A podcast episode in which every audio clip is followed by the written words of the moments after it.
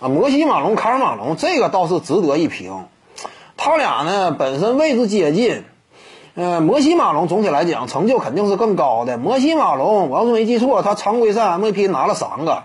那卡尔马龙呢？那最多不就是拿俩吗？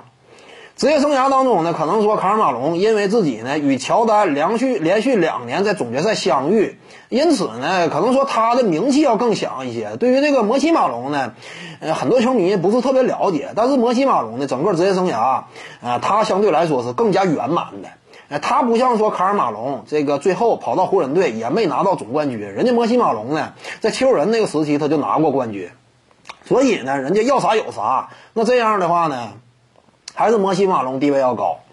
卡尔马龙呢，他这个两届常规赛 MVP 是呃很硬，那但是呢没有冠军嘛。你跟那些什么都有的相比呢，可能说就要差一点。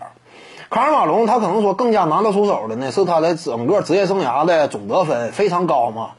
呃，但是呢，你也不是第一呀，那第一不是贾巴尔吗？你不是第一，你仅仅是第二的话，那这个说服力就差一些。所以呢，他比摩西马龙还是不行。